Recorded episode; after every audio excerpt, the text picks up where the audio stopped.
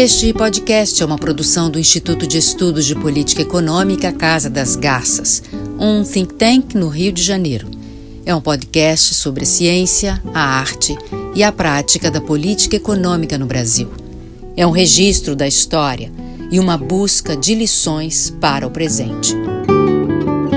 Eu sou José Augusto Fernandes, host do podcast do Instituto de Estudos de Política Econômica Casa das Garças. Nosso convidado de hoje é Gustavo Franco, bacharel e mestre em Economia pela PUC do Rio de Janeiro e PhD pela Universidade de Harvard. É sócio fundador da Rio Bravo Investimentos e presidente do Conselho de Governança do Instituto Milênio. É professor do Departamento de Economia da PUC, autor de diversos livros, foi diretor da área internacional e presidente do Banco Central e secretário adjunto de Política Econômica do Ministério da Fazenda. Participou da elaboração e implementação do Plano Real, tema desta série de três episódios. Muito obrigado, Gustavo, por sua presença nesse podcast da Casa das Garças, a arte da política econômica. O nosso objetivo é conversar um pouco sobre o que é que é fazer política econômica né, in loco. Né? E você, antes da gente entrar nessa história, eu queria ouvir um pouco da sua história pessoal, de como você aterrissa né, no Ministério da Fazenda, e tem a sua primeira experiência na Secretaria de Política Econômica e, posteriormente, no próprio Banco Central e todo o seu envolvimento com o Plano Real. Então, primeiro, um pouquinho da sua história pessoal.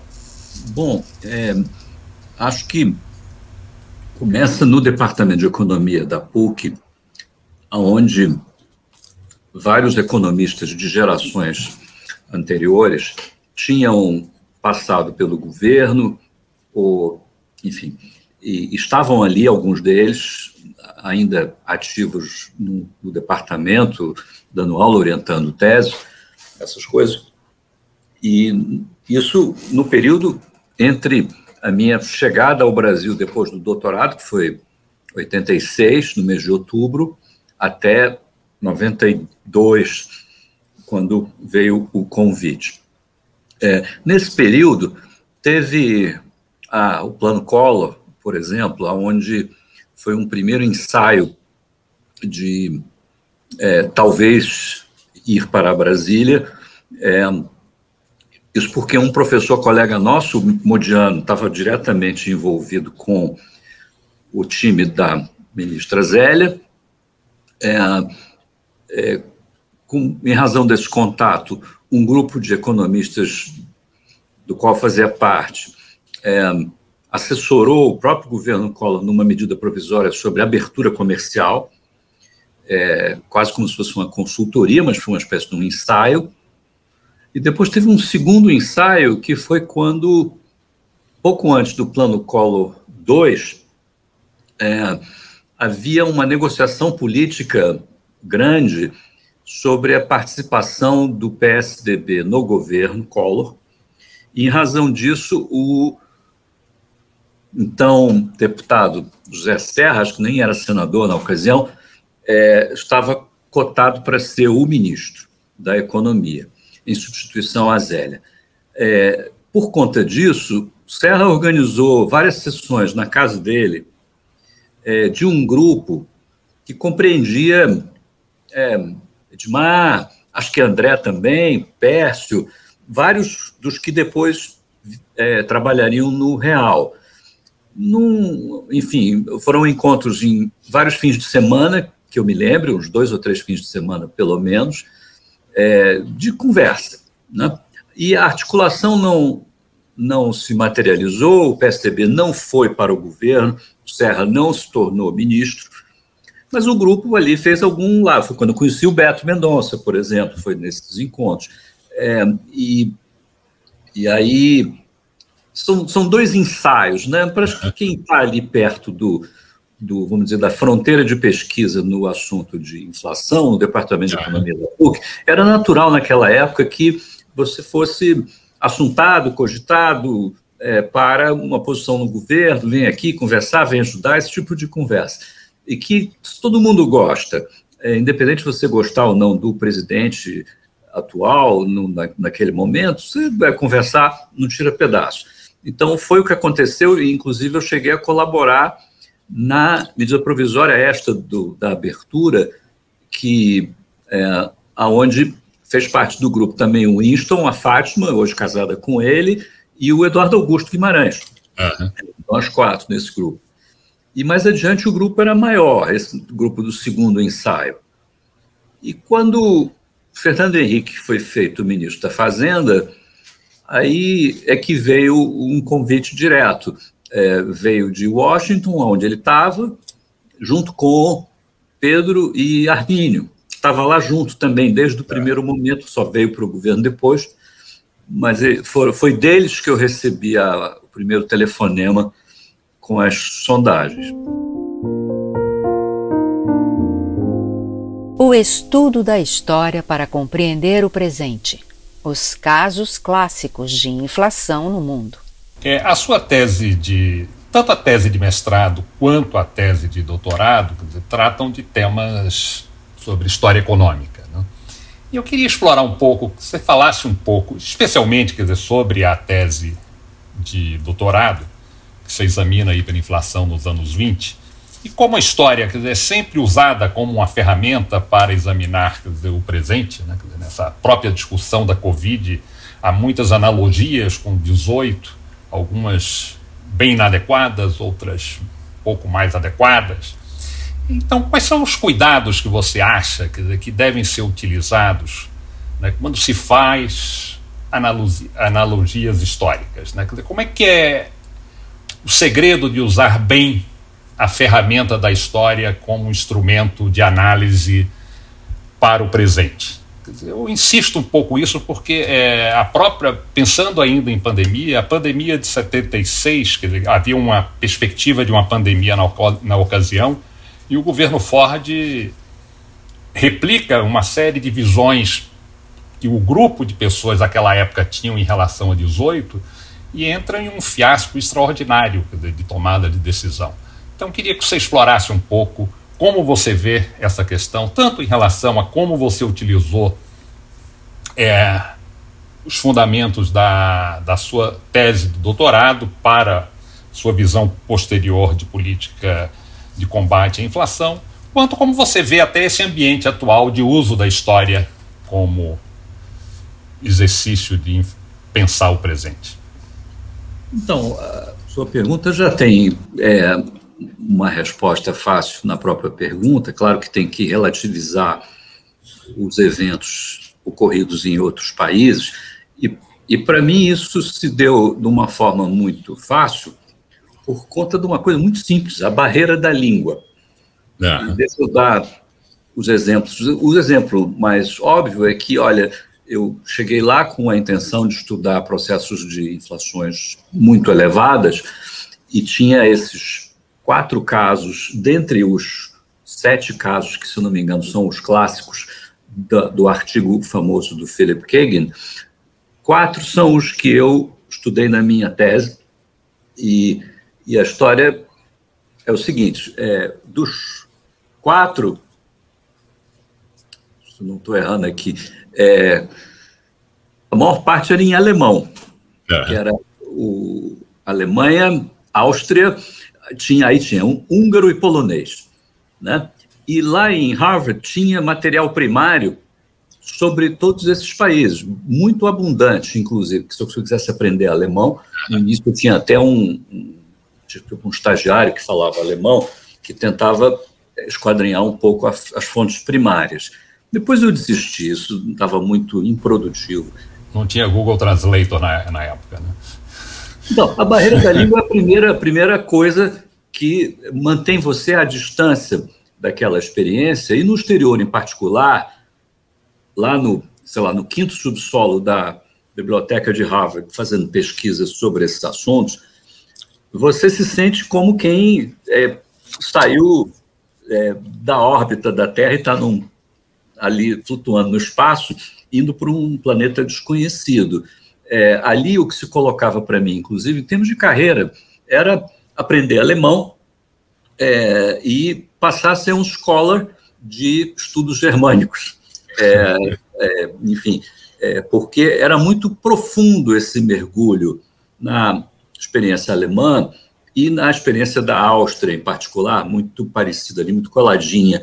Não precisava, eu creio, investir em aprender húngaro ou polonês, que eram os outros dois países, é, mas alemão já era um, um, bom desafio para você aprender que, pera lá, é tão diferente que você não consegue nem ler uma tabela. É, aí, no meio dessa, desse processo, aconteceu um outro episódio sobre a barreira da língua, também muito bom para você adquirir humildade sobre isso, que foi o seguinte: o meu orientador, o Jeffrey Sachs, ele foi arrumou uma consultoria com o governo da Bolívia, é, que onde estava acontecendo uma hiperinflação e, e o, o, Jeff seria como uma espécie de um money doctor, ele, ele ia ser o, o cara que ia organizar um plano local para dialogar com o FMI, essas coisas assim. E aí, o Jeff, quando, quando fechou esse contrato, me chamou lá para conversar e disse: Olha aqui, você não quer ir para Bolívia, ser o, o, meu cara lá no, da Bolívia? Eu disse: Espera, é, como é? A capital do Brasil não é Buenos Aires, eu não falo espanhol, entendeu? Não tem a menor chance de eu entender o que está se passando indo lá para La Paz, é, e, entendeu? É outro, outro mundo. Ah, bom, entendeu? Tem uma barreira da língua aí. Você não confiou no seu portunhol? Não, não, não tem a menor chance. Você, seu portunhol para pedir comida no restaurante, toquei. Mas para acompanhar essas coisas sérias não dá. Né? Então, é, é, não. Além da discussão toda sobre mudar-se para La Paz, e tinha uma curiosidade inacreditável de viver um período de hiperinflação, tendo estudado tanto àquela altura esses casos dos anos 20, saber que tinha uma viva na América Latina em, em espanhol, ainda que com legendas talvez, é, era atrativo, mas é, a ideia de mudar para La Paz, hum, não, estou muito bem aqui e, e, ficou por isso mesmo. Mas a barreira da língua é um, uma boa maneira de você ver que são outros mundos. E é, para você importar aquela experiência para a nossa realidade, tem múltiplas barreiras, múltiplas analogias, é claro, mas é preciso muito cuidado, sim. Metendo a mão na massa, do plano conceitual à execução. Conhecendo e trabalhando com o xadrez da máquina pública, Gustavo observa que o direito e a economia são dois lados de uma mesma moeda. Vamos passar então para fazer uma, um voo entre o plano conceitual e a execução. Né? Eu acho que a história do, do, plano real foi contada quer dizer, em outros episódios aqui do nosso podcast. É, o que eu queria explorar com você, Gustavo, é quando vocês chegam e vão ter que implementar, quer dizer, você tinha obviamente algumas ideias, algumas ideias, mas vocês tiveram que botar, digamos, a, a mão na massa né? e atrair os burocratas, atrair juristas, começar a ter um tipo de diálogo que vocês possivelmente ainda não tinham tido na fase de preparação. Tiveram que conhecer a máquina pública, que é com quem vocês teriam que, que lidar. Né? É, talvez em alguns momentos tivessem, inclusive, que montar um pouco o xadrez né, da máquina pública em, em áreas chaves que vocês tinham que trabalhar. Existia também a questão da gestão do, do grupo, ou seja, como é que vocês tinham N coisas para enfrentar e como é que isso foi é, organizado e que sequências vocês escolheram. Você poderia conversar um pouco sobre como foi quer dizer, esse momento, explorando talvez essas dimensões, e eu queria que você finalizasse com algo que você tem trabalhado muito, que é essa relação entre direito e economia, em que a gente percebe né, múltiplas ignorâncias, né, dizer, a ignorância do, do advogado quer dizer, em relação às leis econômicas, a ignorância do economista em relação às regras institucionais, aos marcos legais e assim por diante. Queria que você contasse um pouco, quer dizer, essa história que fique aqui como uma reflexão e uma lição para gestores de política econômica. José Augusto, muito assunto aqui, né? É, a, começando pelo fim, pelo que está pronto, o, vamos lá, o resultado, é, eu coloquei no meu livro, é, que era o resultado de um curso que eu organizei para os estudantes do final da graduação de economia na PUC e alunos de direito, e era um curso sobre como é, essa distância que existe entre a gente desenhar gráficos na Gávea, no quadro negro, e as coisas acontecerem é, na vida real. Né? É. é você, economista, para começar, tem que dialogar com os advogados, porque você chega em Brasília, você não sabe nem a diferença entre uma portaria e uma emenda constitucional. Passo que tudo pode ou não pode, você, enfim, é, começa a aprender como é que funcionam as engrenagens, os botões que você aperta, e isso leva tempo para aprender. Então, é, o curso e o livro são organizados em torno dessa experiência e também do assunto conceitual de mérito mesmo, e é um livro de 800 páginas, então é, é, é muito assunto. Agora, chama atenção para uma fase que é pouco charmosa de toda essa experiência, que é o comecinho. Quando as pessoas chegam lá, nós somos acadêmicos, nenhum tinha, em tese, experiência executiva de máquina pública. Claro, alguns do grupo tinham passado é. por experiências anteriores no governo, é, mas é, só quem desembarcou em Brasília para valer foi o Edmar, que nem quis assumir nada. Ele é. Ficou lá como um assessor pendurado lá nos, num, num, num, contrato de consultoria com o Ministério da Fazenda. É, Winston e eu éramos os únicos dois que tinham os cargos de linha. Ele, secretário de Política Econômica, eu, secretário adjunto. É, os outros vieram depois, e quando vieram, veio o. o é, alguns meses depois, veio o Pércio para presidir o BNDES, que era no Rio de Janeiro, como a gente sabe, é outra coisa. É, e o André numa posição de negociador de dívida, que é uma coisa mais, mais vaga, nada que ver com a máquina pública. É, esses dois ficaram sempre afastados de Brasília, yeah. que é onde a coisa acontece. Então, em Brasília, é, aí acho que o, o, caldo ficou mais grosso quando, é, em outubro, eu comecei em maio, foi quando chegou Fernando Henrique, e eu e o Winston, é, e éramos nós dois, Edmar e Eduardo Jorge Clóvis, eram, era o grupo. É, muito pouca gente. Em outubro, aí veio o Pércio para o BNDES e o Pedro Malan para o Banco Central. E aí eu mudei para o Banco Central, que é uma estrutura completamente diferente. Os meses que eu fiquei na, na Fazenda, que foram de maio a outubro, foram super valiosos para entender Ministério da Fazenda, orçamento, é, contas públicas, essa confusão que é a Fazenda. Além do que, a Secretaria de Política Econômica, na ocasião, era, a despeito de ser muito pequenininha, ela é, é onde você tem meio que o cérebro auxiliar, ao menos, é. da Secretaria Executiva, e ali passa, por exemplo, passam as decisões sobre tarifas públicas.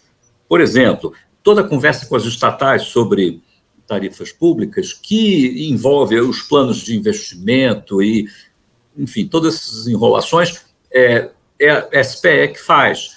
O Tesouro e a Receita são máquinas muito grandes, a Receita, sem dúvida, mais poderosa, é a maior, mas são muito focadas, muito especializadas, é, com muita rotina. Esses burocratas dali raramente saem para conversar. É, o Murilo, acho que é, o secretário do Tesouro, na ocasião, é, acho que estabeleceu um padrão que o Tesouro até então, eu não creio que tivesse tido, não sei, eu posso estar sendo injusto com os que antecederam é. o Murilo, mas me pareceu que ele levou o Tesouro para um outro patamar de é, não apenas de capacidade de execução, como capacidade de reflexão e interação com o resto do, é, das, das, ações de governo, sobretudo com o Banco Central. É, embora naquela época o Tesouro ainda, por exemplo, não fosse capaz de fazer coisas meio, obviamente, pertencentes a ele, como, por exemplo, os bônus da dívida externa. Quem é. fazia o Banco Central? É, eu fiz vários roadshows de é, colocação de bônus do Tesouro no exterior, é, e é uma pessoa do Tesouro lá, ninguém sabia o que estava acontecendo direito, nós que fazíamos praticamente tudo. Mas estava é, todo mundo aprendendo e organizando institucionalmente a autoridade monetária e fiscal, que era o Tesouro. Isso tudo estava em, em, processo de construção, estava deteriorando, com uma inflação que estava acelerando para 50 ao mês, é, e estava em 30, quer dizer que estava em 30 não quer dizer que estava baixa, uhum. né? É, 20 ou 30 é a mesma coisa que 50, você não nota a diferença do dia a dia, é a definição técnica, que é, no fundo, uma definição estatística meio artificial de hiperinflação. Uhum. É, minha experiência com a hiperinflação é quando você passa a fazer a conta da inflação por mês e não mais por é. ano. Isso é, o, é a chave que vira, a partir daí é só um pouquinho mais ou um pouquinho menos. Né? Não faz, conceitualmente, é a grande diferença. É, e aí, isso já tinha acontecido quando a gente chegou lá. É, então, para mim, pessoalmente, era uma experiência maravilhosa, porque eu não pensei que aquelas criaturas que eu estudei nos anos 20 em alemão é. pudessem estar vivas, ainda mais no Brasil. Tinha lá um outro, uma, uma, teve uma experiência na Bolívia e depois uma no Peru, teve uma na Nicarágua também, é, já eram três, além da Argentina, que está sempre ali um pouquinho antes de nós é. nesse assunto. Então já tinha quatro casos, vamos dizer, de é, da criatura do tiranossauro que falava espanhol. Agora não, estava aqui é, no Brasil e era maravilhoso estar ali no centro das ações para o, o combate ao, ao, problema, essa pandemia monetária extrema. É, e, e sim, teve uma longa fase de é, vamos dizer, administrativa, que foi formar o grupo, não o grupo formulador de economista, mas o, a periferia desse grupo, a primeira, a segunda, a terceira, quinta periferia desse grupo, que são os técnicos especializados em temas cruciais para todo o mecanismo. É. Começando pelos advogados, que eram os caras que tinham estado em todos os outros planos anteriores e sabiam todos os truques. É. E claro que a gente tinha que aprender todos esses truques na língua deles. E aí a lição sobre a barreira da língua foi importante, porque o assunto do direito é isso, é no fundo uma questão do idioma. É. Eles, eles tratam da mesma coisa que a gente, é a mesma realidade, só que eles falam uma língua diferente. Se você não souber falar essa língua, não vá a Brasília. Tá? Agora, aprende que é fácil, depois que você aprende e, e conversa com eles, não com o intuito de substituí-los. Você nunca é. vai falar a coisa sem sotaque. É, mas é, dialogar com eles é fundamental. Bom, então, dos advogados vieram aí as outras periferias que tinham que ver com os técnicos especializados, do cara de política salarial, o cara de previdência, o cara. Enfim, aí tinha. A habitação assim, era sempre um problema, né? Construção. Um, cada um tema é, localizado era sempre um planeta, não é nem. É. Né? Porque você abre uma tampa assim do, é, contratos habitacionais. Aí você vem, tem um mundo de experiência e tal, que se você é, não pode entrar inocente numa área como essa, tem que aprender, sentar, ter paciência e disciplina de aprender, entender quem entende, quem é o especialista. Você não vai nunca chegar no nível do cara, mas você tem que saber é. quem é o cara e poder se entender com ele. Mesma coisa com os advogados. E aí, vários assuntos, é, é um, enfim, tem que aprender todos. Então, é, não é para quem está com preguiça, não. Dá muito trabalho.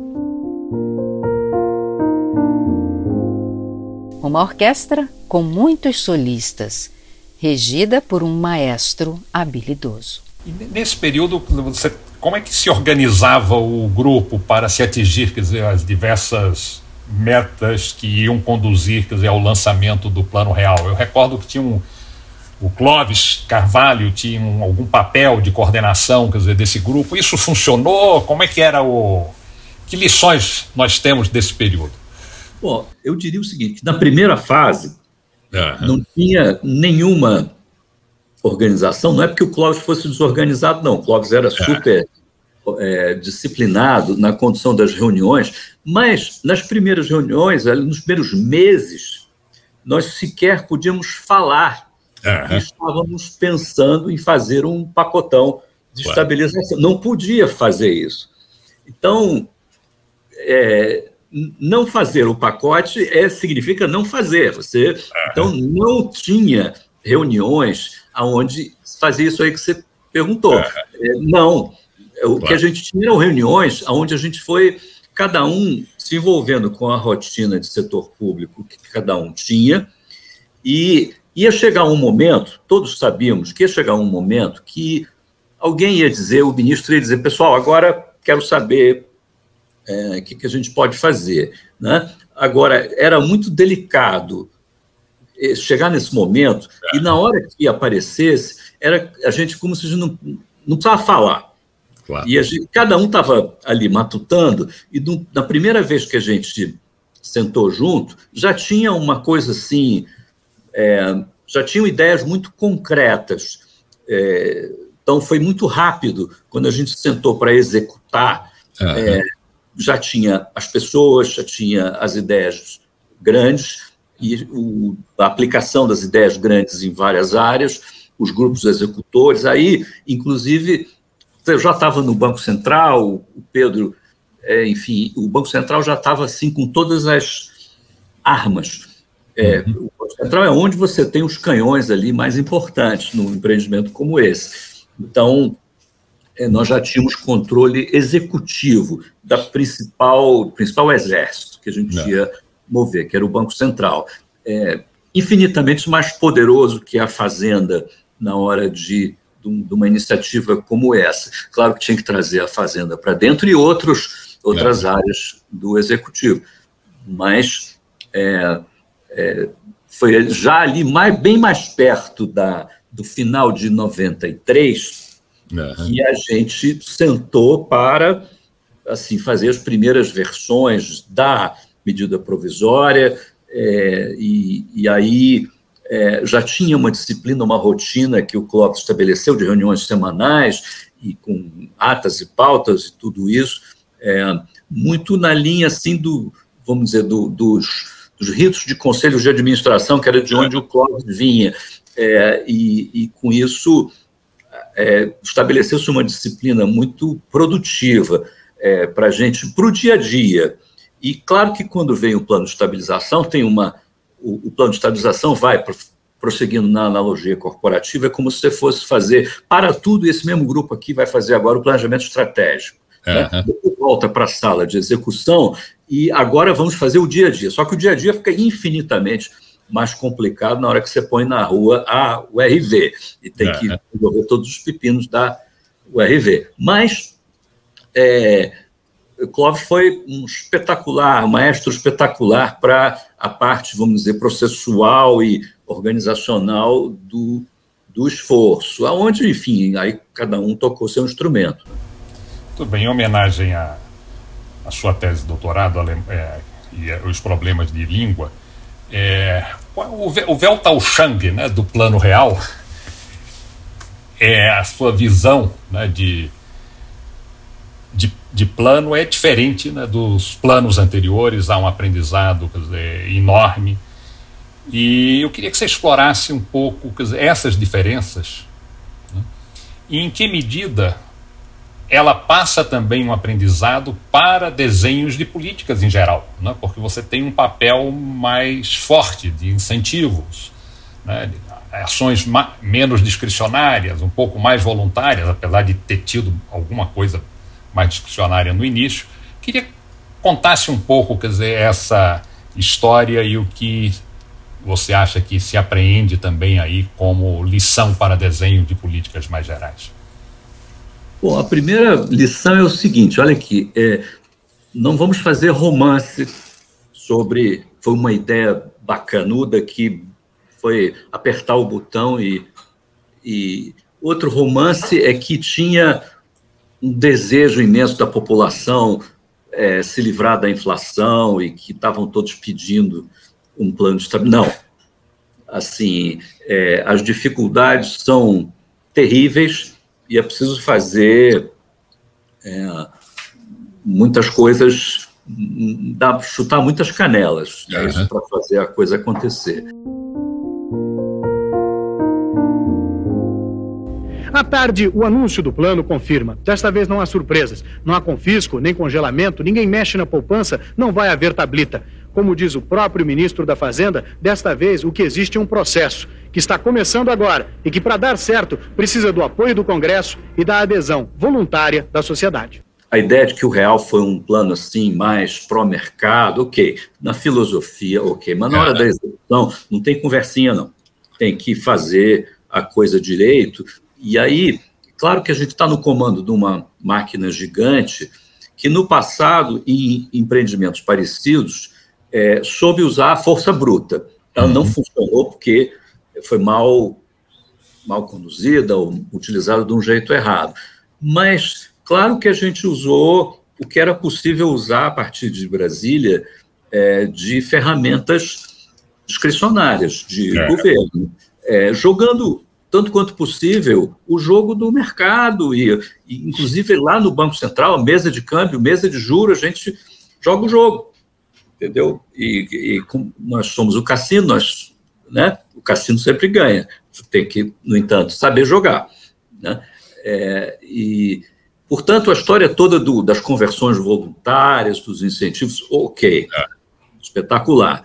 E a experiência alemã de reforma monetária foi super útil, não é? Está longe de ser a única é. história de países com múltiplas moedas, a própria experiência de dolarização estava muito ali na pele de todo mundo naquele momento, depois o que a Argentina tinha feito, mas dolarização tinha sido, no caso dos casos dos anos 20, o processo que abriu a porta para estabilizações súbitas de grandes inflações, via é, fixação da taxa de câmbio. É. Então, sim, é, teve, é, vamos dizer assim, uma coisa mais convencional no, no plano, que teve que ver com as ferramentas convencionais. Então, uma, uma também a maneira pela qual eu gosto de pensar o assunto é assim: olha aqui, a inflação estava indo para 50, a gente fez a reforma monetária da URV. Aí isso uhum. deu uma pancada na inflação para baixo, e aí é, trouxemos para um nível mais baixo. É, e aí o número que me ocorre é que nos primeiros 12 meses da nova moeda, a inflação totalmente nova era alguma é. coisa na faixa de 20 ou 30 ao ano. um nível inaceitável. É. Então, é como se tivesse havido dois planos. O primeiro, que foi esse de trazer de 50 ao mês para 30 ao ano, e depois o outro, que foi de 94 julho até 98, que foi levar o IPCA de 30 ao ano para 1,6 ao ano, que foi o, o número para 98. 1998. É, essa segunda fase deu um imenso trabalho, entendeu? E durou, é, sei lá, quase praticamente todo o mandato do presidente Fernando Henrique. Finalmente tínhamos uma moeda forte. Um real valia o mesmo que um dólar. Aos poucos, sem congelamento de preços, chegaríamos a uma inflação de país desenvolvido. O primeiro mandato foi praticamente todo consumido é. nesse esforço histórico, espetacular. É, a inflação começa o mandato, enfim, logo depois do, da URV e termina em 1,6 ao ano, com todo tipo de ressentimento, problema. Claro que você entrou numa, numa, num processo difícil, que teve, sim, cotovelada, canelada, é. além das, das coisas certinhas e bonitinhas. Então, chegava em 98 com certa fadiga. Eu sei bem do que eu estou falando. E aí, mas a inflação estava em 1,6, que é a menor inflação. Acho que o Brasil não tinha uma inflação tão pequena desde o século XIX, antes da Primeira Guerra. Tá? É, sem dúvida, a menor inflação da história do Banco Central. Nunca o Brasil tinha tido uma inflação menor que a dos Estados Unidos. Então, era o tipo de. Era onde a gente tinha aterrissado conseguido levar o Brasil a ter uma inflação de primeiro mundo, começando em 50 ao mês. Okay? É, não, isso não acontece é, com molezinhas e coisinhas, no amorzinho, como meus filhos falam. é. Tá, tudo bem, mas pelo menos a qualidade das caneladas teve que melhorar, né? porque se você compara e acertar, né? porque se você olha dizer, vários dos desenhos né, das políticas dizer, anteriores, é, quando você examina isso em perspectiva, é, é assustador também o grau de discricionariedade, de, de pouca atenção a, a, a contratos. Isso acho, me parece que era muito forte também, né, eu acho, na, na profissão. Tá. É, acho que a profissão, vamos, a coisa como ela é. O pessoal tem preguiça na hora que chega lá. E vamos pensar então aqui o, o contrato de sistema financeiro da habitação do tipo 23 ao, é, tem que fazer um sistema aqui de conversão uhum. voluntário, que o cara vai entrar, vai ficar. vai ver o trabalho de estudar. Né? Então, é, o pessoal tem preguiça. Ah, faz um congelamento aí, uma uhum. tableta e bomba, resolve. Essas soluções meio é, assim.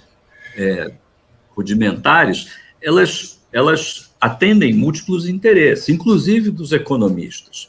A gente tinha feito cinco congelamentos antes do Plano Real. Então, em matéria de congelamento, já a experiência completa. É, como fazer a mesma coisa sem fazer o congelamento?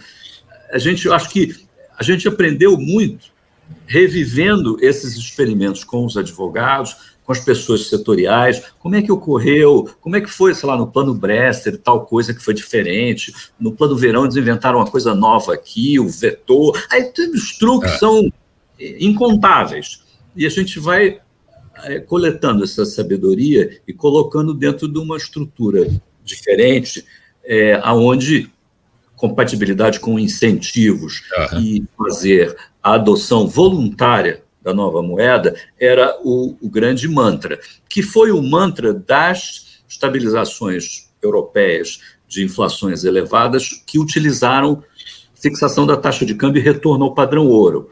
Uhum. Não era tão misterioso assim. A, a nossa URV, ela, ela, ela foi uma ferramenta para fazer uma desindexação, uma, uma adoção da reforma monetária, migração para moeda nova, de uma fórmula, numa fórmula é, engenhosa, market friendly, voluntária e que substancialmente dava segurança às pessoas que eles não iam ser garfados.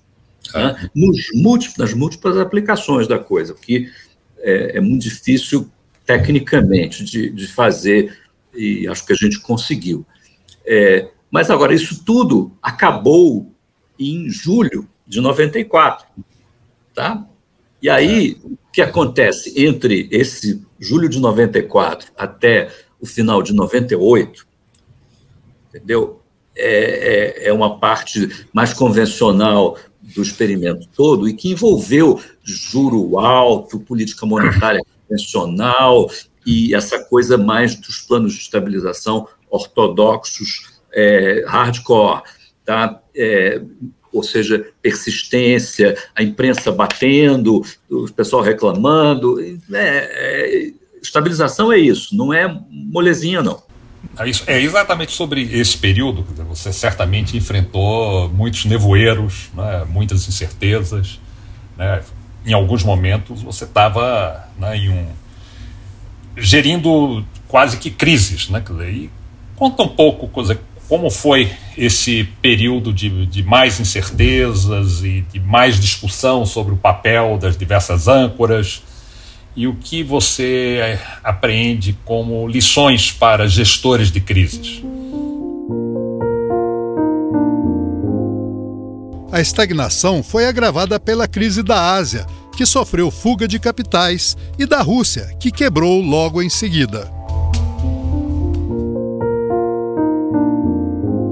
Gustavo, já como presidente do Banco Central, enfrenta diversas crises, como a da Ásia e da Rússia, e nos conta como ter uma equipe bem preparada faz toda a diferença. Bom, é, não foi também crise, crise o tempo inteiro. Teve é. um, uma sucessão é, de choques externos é, super adversa ali de 97 em diante. Foi exatamente coincidindo quando eu assumi a presidência do Banco Central, veio a Ásia é, e a Rússia. A uhum. Ásia ali no agosto, por aí de setembro, salvo engano, de 97, e a Rússia em algum momento ali no final do primeiro trimestre de 98. É, e aí eram, eram choques financeiros, crises financeiras assim, é, com todos esses elementos que hoje a gente vê no cinema aí sobre a crise de 2008 e tal, teve tudo isso e, e o Banco Central é, com tendo que operar em vários mercados ao mesmo tempo, de spot, de derivativo, de título da dívida, de câmbio de juro, tudo. Ali o Banco Central era o centro nervoso da, da batalha. Agora, ali nós já, vamos lá, em 97, nós já tínhamos uma taxa de inflação perto de 10% ao ano.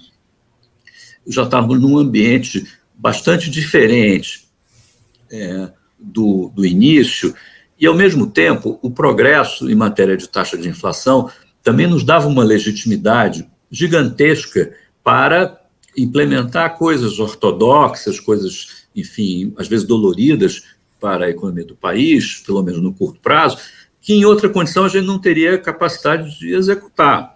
É, então, juro muito alto, enfim, essas coisas todas, as pessoas estavam começando a ver ali o, já vivendo a, a sensação de viver num país sem sem crack, né, sem a, a inflação daquele nível. É, e, e aí, claro, a gente todo dia refletia sobre isso, quer dizer, porque a gente está conseguindo mostrar esses resultados, o acionista está feliz. Né?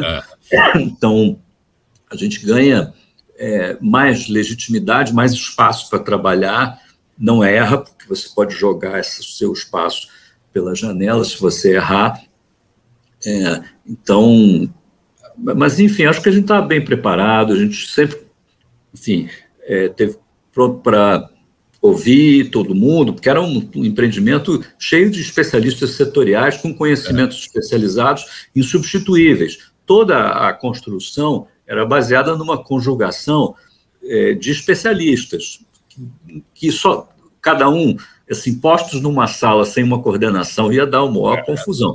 Mas a gente conseguiu ali gerencialmente fazer um, um grupo, uma unidade e ter um, um, norte, uma maneira de funcionar. Do ponto de vista executivo, foi uma experiência maravilhosa. Então, aproveitar um pouco essa sua referência, essa dimensão executiva, o que é que você, com a sua experiência de gestor, dizer, nessa ocasião, dizer, o que é que você apreende né, sobre as ações e comportamentos importantes para se fazer um time funcionar bem? Pois é, a maior dificuldade foi recrutar, porque depois que eles estão é, no barco, é, aí é, são, em geral, o perfil médio de um especialista desse é um cara que, sei lá, tem 20, 30 anos de Brasília, uma carreira super especializada num assunto, que pode ser, sei lá, petróleo ou, ou orçamento, e esses caras têm as ideias deles e é. viveram os pacotes todos, então ele é capaz de te contar o que estava errado para ele, relativamente ao setor onde ele trabalha, e você tem que, é, no, nos outros planos, né, você tem que é, processar aquilo o problema, é uma, um trabalho é você, uma vez que você tem o time, ouvir o time e fazer o, o que você tem que fazer. Mas o mais difícil foi recrutar. Porque essas pessoas em, em Brasília, pensa assim, o cara que é o especialista em, sei lá, previdência, é, vai ver, é um cara que é funcionário do Senado, que está cedido para não sei aonde, não sei o quê, está trabalhando lá no Ministério Setorial lá, mas é onde ele conseguiu um DS5, tá? que é importante para a vida dele, e aí você tem que chamar um cara desse e dizer assim, olha, que vem trabalhar com a gente na fazenda, aí a primeira coisa que ele pergunta, você tem um DS5? não, tem um 3. Ah, não. então, três mais, sei lá, eu posso ir para o conselho de administração da Engea, fazer uns Não, não dá. Aí, primeiro você tem que, os caras têm que acreditar no seu projeto. É. Depois você tem que acertar o recrutamento, remuneração, dedicação, a quem ele se reporta. Todo mundo acaba entrando em cargos de assessoria, porque não são todos que você consegue é, acoplar na estrutura administrativa existente, que a, não está, obviamente, organizada para um plano de estabilização. A é. estrutura existente está organizada para a normalidade, isso não é a normalidade. Então, é, como é que você organiza? Né? E aí, às vezes, tem que arrumar uns DAS lá, é, que se obtém lá no, temporários no, no, no, no, Congresso e tal, e aí, bumba, é, traz os caras. E a maior dificuldade foi trazer os caras. Uhum. e depois que eles estão ali, aí você vai fazendo reuniões, as coisas vão saindo assim com uma facilidade. Tem muito talento em Brasília, muita gente experiente. Então, naquele é. momento, inclusive, a experiência acumulada é, de planos de estabilização, funcionamento da economia, inflação alta, é, trelelés variados de é. desindexação e conversão de contratos. Putz, era uma experiência, era só colocar no papel, entender e, e bumba, colocar a melhor solução é, já provada pela experiência. Né? É, no ambiente, aí hoje a contribuição nossa de fazer o, o como é o a URV como o guarda-chuva para é. todas as conversões foi uma facilitação gigante, que foi, na verdade, uma coisa simples, que era uma dolarização sintética. É. Fosse para descrever em uma frase. É, e aí, é, enfim, aí, é, sobre executar, é, acho que foi crucial o Banco Central. O truque dos economistas foi criar uma espécie de dólar virtual, a URV, Unidade Real de Valor. A roda viva dos preços continuava corroendo o cruzeiro, mas não atingia a URV. Em julho, a URV perdeu as letras U e V, permanecendo o R de real. A nova moeda nascia sem a doença da hiperinflação. É porque era uma organização é, grande, cheia de mão de obra de altíssima qualidade, pronta para é, ser mobilizada. Você não tinha isso na fazenda, nem em nenhuma outra área do setor público. Você poderia talvez ter algo parecido no BNDES ou na Petrobras, numa estatal, mas fora de Brasília e não para esse assunto. O Banco Central era o lugar. É, e muita gente. É, então, e também um lugar que as pessoas vão lá para o Banco Central, entra pelo subsolo, ninguém vê, né? E tem reunião, não tem bagunça. Pelo, pelo, corredor da imprensa do Ministério da Fazenda, não. É. E agora o assunto lá do Congresso, da sala de imprensa, estão querendo tirar do plenário, os caras estão irritados. Então, é, é isso. A gente não precisava no Banco Central. Na Fazenda era um corredor polonês. Então, é, aí dá para fazer reunião todo dia, é, a imprensa não vê quem é que está entrando, aí não, não fica localizando, o cara saiu daqui foi para lá, é, e aí, aí a execução foi, teve um pouquinho de preparativos de guerra, simples, tem que se esconder uhum. da, da imprensa, esconder as identidades das pessoas e circular as minutas de texto com uma segurança total, é, e foi tudo certinho. Teve só um vazamento, assim, tipo, dois dias antes, da, na segunda medida provisória, que foi a de, a de julho, não a de a, a da URV, que foi fevereiro de 94, a de é. julho de 94 foi a segunda MP, que foi a do real, propriamente dito. Essa ela vazou dois dias antes, foi para a Folha de São Paulo, foi a única vez que a gente é, ficou lá, putz, o que, que, que, aconteceu? E, e o Clóvis tinha uma disciplina interessante, que quando tinha assim, reunião, muita gente, vamos ver a minuta, ele distribuía as minutas dando para você, escrevendo o nome. Essa é sua. Quando ah, acabar a reunião, você me devolve, que eu vou anotar aqui no meu papel, no meu controle, que você devolveu. Então, é, nesse caso do vazamento, a gente conseguiu descobrir exatamente qual foi a minuta que foi é, que vazou que depois é um pouco consolo, mas tudo bem. É, dá uma medida da, do cuidado que a gente está tendo com essa parte. Agora Gustavo nos relata a fase da infantaria, a implementação do Plano Real e sua agenda modernizadora.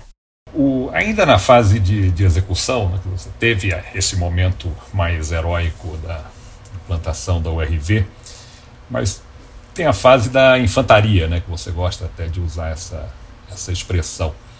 Conta um pouco sobre esse, esse momento de infantaria e não apenas do plano do, do, que é estrito do plano real, mas há toda uma agenda de modernização que acompanha a implantação do plano real, que me parece que foram quer dizer, e são importantes, que mudaram a, a face né, da, da economia brasileira e da sua robustez institucional. Sim, teve, é, sobretudo, é, coisas assim como privatizações, ou liquidações de bancos estaduais e privatização do que era possível, é, essas coisas tinham enorme valor no decorrer do processo, esse da guerra de infantaria, porque era de fato como se a infantaria estivesse lá no campo de batalha, correndo na direção das metralhadoras alemãs, e você precisava animar a tropa. Uhum. a tropa é entendida como não apenas quem está indo brigar, mas a opinião pública, que precisava acreditar que aquilo ali era para valer e que nós íamos, de fato, atacar as coisas difíceis. Então, as privatizações, elas promoviam um, uma injeção periódica de ânimo de que nós estamos, sim, transformando o Estado e, e combatendo, vamos dizer, os fundamentos, os males que geraram ali a bagunça fiscal é, tinha outras coisas. A privatização é só um exemplo, porque ela representava é, eventos assim importantes, como os leilões, que tinha briga, gás lacrimogênio, polícia, aquela, aquele tumulto, é, e ficava assim vários dias é, de noticiários sobre o, os leilões de privatização. Agora, de fato, de fato, a briga de infantaria é uma briga cotidiana. Esse é o aspecto mais infernal desse troço, porque é mais ou menos como assim um campeonato de basquete, todo dia tem jogo, todo dia é 102 a 101, 98 a 97 você ganha 84 coisas, perde é, 87, tem dia que você perde, vai dormir irritado, é, mas é sempre jogo duro, todo dia, tá? E todo dia tem 500 ações, 500 é exagero, mas umas 100 ações, você ganha mais ou menos metade, perde mais ou menos metade, e com o tempo vai ganhando mais do que perdendo.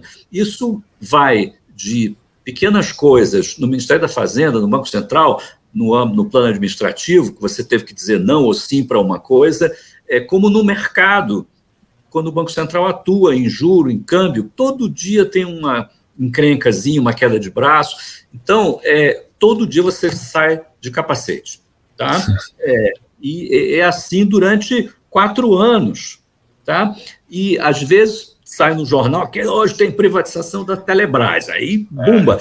É, você tem aí um, um evento que ajuda para burrar a, o desenrolar da batalha. Mas a, a essência da estabilização é essa luta cotidiana. E aí, sim, é, a gente tinha estrelas no nosso time, como Pedro Malan, que é um, um colosso, que era a pessoa que mais falava e era capaz de. O próprio Fernando Henrique, claro, foi o primeiro, mas o Pedro é, era o cara que falava e, e conseguia é, engajar a sociedade brasileira. Ele falava várias vezes por dia, em vários eventos, e, e era animar a tropa, animar o mercado, dizer o que está acontecendo, transparência. É, isso da vida pública, nesse sentido, foi, foi maravilhoso. O Pedro fez um, uma contribuição espetacular. Ele não, é incluído, às vezes, entre o, o time do Real, porque, não, sei lá, não estava lá no, no início, mas é, foi crucial para essa parte da infantaria, foi, é, enfim, espetacular. É, nunca mais tivemos um como ele. Nunca mais, nem parecido. Muito bem. Ô, Gustavo, é, finalizando assim, que balanço né, você faz né, da, dessa sua experiência e se você tivesse que pensar até em lições, recomendações né, para gestores de políticas, né, que espero que não tenham que enfrentar mais algo heróico como foi a estabilização no Brasil, é, o que é que você, como é que você concluiria, dizer, sobre lições, recomendações e agendas inconclusas, talvez?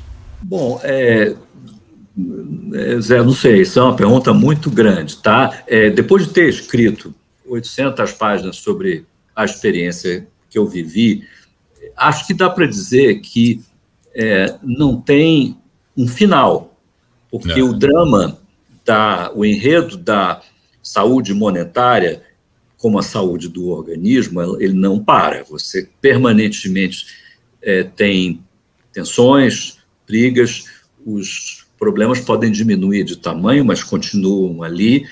É, às vezes nem diminui de tamanho, você consegue controlar os efeitos. É, então, quando eu vejo as pessoas de hoje, de Brasília, falando da rotina deles e dos, do que, que eles têm que enfrentar, não é diferente do, do que eu vivi é, é muito é, difícil mesmo. É, o, a solidão de Brasília, a defesa do interesse público quando o público não está com você, é, tem um problema de incentivo insuperável. É, e eu não sei, eu não sei a solução disso não. É, eu acho que a nossa experiência vale para quem está lá passar os olhos pelo pelos relatos, e o, o, relato do livro é o relato mais completo que eu sou capaz de fazer de todos os detalhes do que eu vivi, é, ele está guardado. Acho que talvez a, a, a lição melhor para quem viveu esse tipo de coisa é registra, escreve, deixa registrado, porque outros vão tirar enorme proveito disso depois. É, e o real, felizmente, está super bem documentado. É, muita gente escreveu, o presidente fez memórias, é, a gente talvez nunca tenha tido tanta memória, registro e transparência quanto à formulação e execução de cada etapa de um, de um, de um projeto tão essencial como foi esse de é, reorganizar o, a moeda no Brasil. Tem um, uma dimensão institucional super transcendente, é, é, distributivamente crucial, é, condição essencial, necessária para pensar em desenvolvimento econômico a sério. É, em boa medida, a hiperinflação era um fracasso de um modelo. Nós ainda não resolvemos qual o outro modelo, nós apenas, vamos dizer, medicamos o, o organismo dos efeitos nefastos decorrentes do modelo colapsado. É, mas qual o novo? Não já vão lá mais de 20 anos e não, o crescimento continua, né? É, e não está arrumado. É, as agendas é, ainda carecem de. Estamos com as agendas de, de lá de trás, é, o, o, mundo já deu algumas voltas, é, e.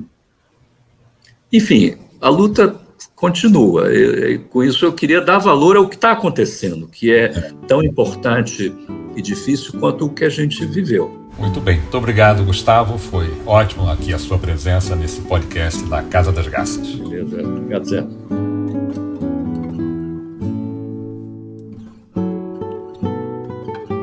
Em nossa página, compartilhamos com você mais informações sobre os nossos convidados, um resumo de cada podcast e sugerimos leituras. Acesse Casa das Garças barra podcast. Mais atenção, hein? Sem o cedilha. Até o próximo.